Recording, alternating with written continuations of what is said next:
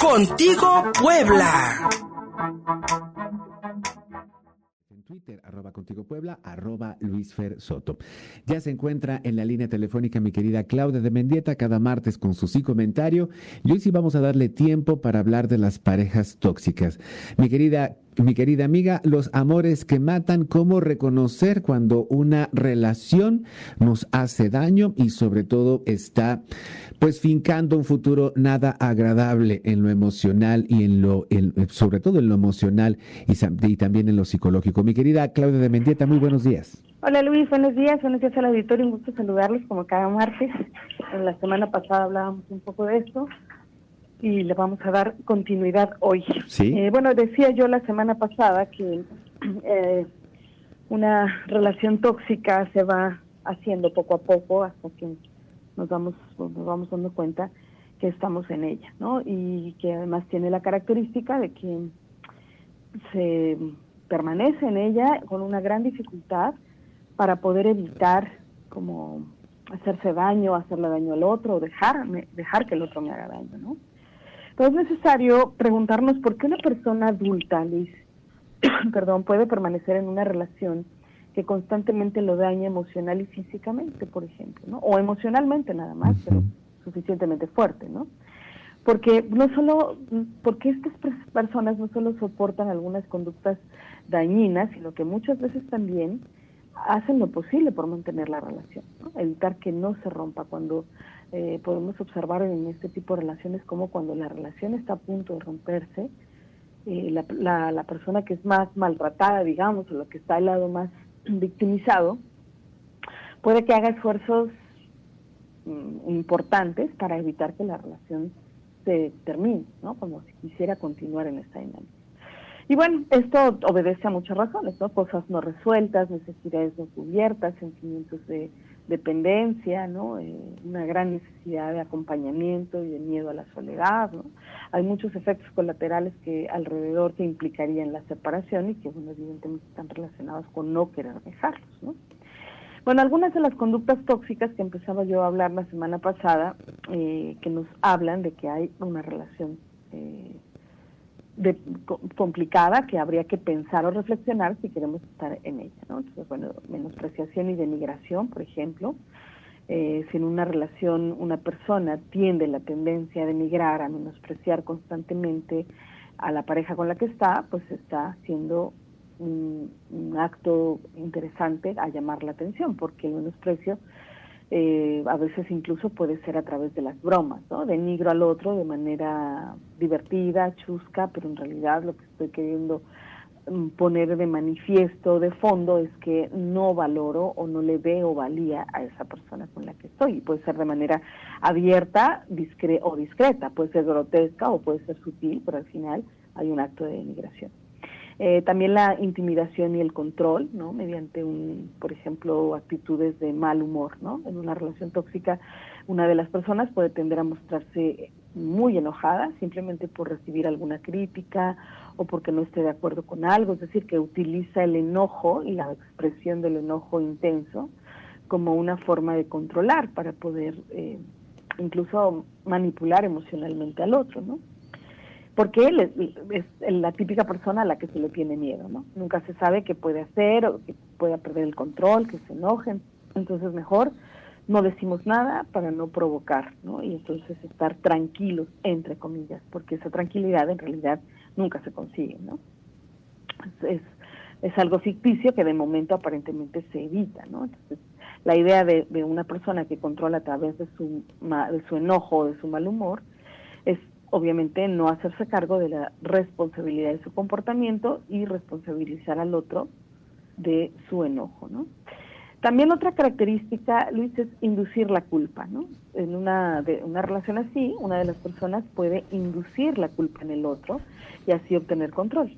Cada vez que hace algo que hace sentir mal a la otra persona, intentará hacerla sentir culpable. Así, bueno, es que sí, yo grité, yo te insulté, sí te pegué, pero es porque tú me hiciste enojar o porque tú haces estas cosas y yo perdí el control porque tú lo provocaste. ¿no?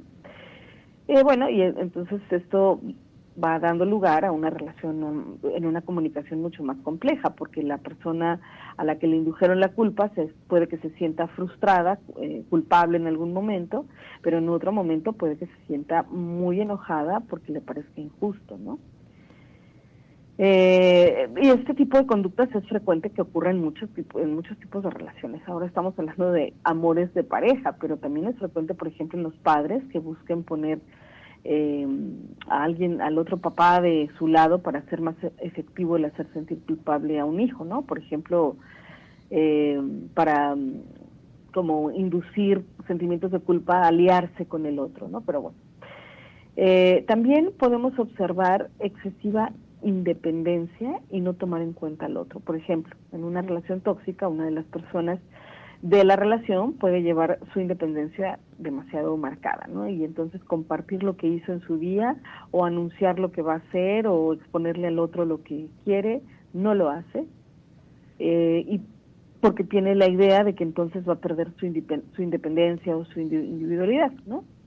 Y esto necesariamente hace sentir insegura a la persona que está a su lado, ¿no? O sea, no se trata de que su comportamiento sea impredecible, sino que tampoco se está seguro nunca de que esa persona esté comprometida emocionalmente con, con, la, con uno y que la relación que tienen como, como de pareja, pues no está siendo una, una relación de, de una prioridad, digamos, para la, otra, para, la, para la otra persona, ¿no? No sé, como este tipo de relaciones donde no te voy a decir a dónde voy, no te voy a decir con quién estoy, no me puedes preguntar nada, y no necesariamente porque estés siendo infiel, pudiera darse el caso, pero no necesariamente, sino más bien por una, una necesidad muy celosa de cuidar su independencia, su individualidad, pero de una manera extremosa, ¿no? Una cosa es que no tengamos que dar cuenta de todo y otra cosa es que no digamos casi nada de nosotros. Una relación de pareja conlleva compartir la vida y compartir la vida implica también estar enterados de cómo funciona la vida del otro y, qué es lo que hace y demás, ¿no? Eso permite la intimidad emocional y la adherencia a la, relación, ¿no? Y de lo contrario, bueno, pues puedo sentirme en un fango, ¿no? Con mucha inseguridad de no saber exactamente dónde estoy parado, eh, también podemos observar en estas relaciones tóxicas actitudes utilitarias, ¿no? Eh, una relación así puede ser que entre dos personas una utiliza al otro para obtener lo que quiere y la otra intenta complacerlo constantemente sin nunca conseguirlo además. ¿no? Eh, lo que hace tóxica este tipo de relaciones que, es que sea una relación que vaya solo en un sentido, es decir, solo yo obtengo un beneficio y la otra persona nunca va a saciar sus necesidades de, de ser complacida o de ser tomada en cuenta en lo que necesita. Otra característica es la actitud posesiva y controladora, ¿no? Estas relaciones que tienen una confianza deteriorada, que tienen estas relaciones tóxicas en las que uno de los dos es posesivo y el otro sufre los celos y la desconfianza de la pareja. Si se deja que simplemente pase el tiempo, las personas posesivas pueden ser cada vez más sospechosas y más controladoras, por ejemplo, ¿no? Eh, revisar el celular, el kilometraje del automóvil para asegurarse que no haya ido a ningún lugar que no debiera, eh, más que estar con alguien en una relación así, se está con una persona que quiere poseer y que los esfuerzos del otro por asegurarle su fidelidad, su compromiso, sus buenas intenciones, pues nunca van a ser suficientes. Siempre habrá un, un resquicio de duda que tendría que clarificar el otro constantemente, ¿no? Entonces, bueno, normalmente estamos en relaciones así porque ambas personas pueden tener una autoestima pobre o una inseguridad muy arraigada por diferentes cosas y muchos miedos a enfrentar la vida eh, en un proceso de separación y después solo y como incluso miedo a no volver a encontrar otra pareja, por ejemplo, ¿no? Es muy común que esto suceda y estas relaciones, bueno, hay de diferentes grados, pero todas inevitablemente generan insatisfacción, malestar psicológico importante y muchos, entre más, más grave es el, nivel de intensidad, digamos, de la toxicidad, pues nos pues pueden poner en, riesgo o en peligro la integridad física, por supuesto la emocional está en peligro desde siempre, la, pero la física e incluso la vida, ¿no? Hay cuántos casos sabemos de relaciones así donde alguien ha perdido el control de manera importante y ha eh, terminado eso en un homicidio pasional, por ejemplo.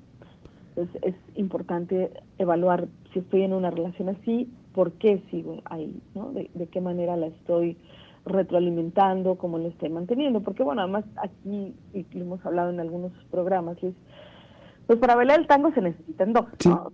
si, yo estoy siendo víctima de un abusador o, de una abusadora, porque también se dan casos de, de mujer a hombre, es porque también estoy generando condiciones que favorecen eso. No es que sea mi culpa, pero estoy generando condiciones o estoy permitiendo condiciones, no estoy poniendo límites y de entrada no me estoy yendo de esa relación donde no debería de estar, donde me está generando más malestar que bienestar, más conflicto que solución. Yo creo que es contundente esto que esto último que dices, mi querida Claudia de Mendieta, porque si una relación te causa malestar, te hace sentir mal, tienes que hacerle caso a esas señales y decir no, con permiso. Eh, tanto, en tanto de manera activa o pasiva en, cuanto a la violencia, en cuanto a todas estas características que ya nos, que ya nos describiste, tanto estés en la, en, en la actitud activa o pasiva, recibiendo el maltrato o ejerciéndolo, date cuenta de ello, es un malestar y sobre todo, pues busca atención, porque lamentablemente esto se puede repetir en otras relaciones, mi querida Claudia. Si no la resuelves en una, vas a seguir con esta cadenita. Claro, es, es el, el, asunto es que a donde vayas vas contigo mismo. Exactamente.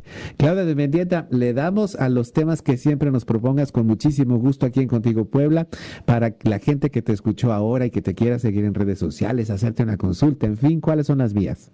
A través de mi Twitter, arroba Claudia Mendieta, a través de mi Facebook me encuentran como Claudia Mendieta, a través de mi Instagram me encuentran como Claudia Mendieta también. Muchísimas gracias, de mi Claudia. electrónico. Perdón. Gracias, amiga. Un abrazo. Hasta la semana que viene. Pausa y seguimos contigo, por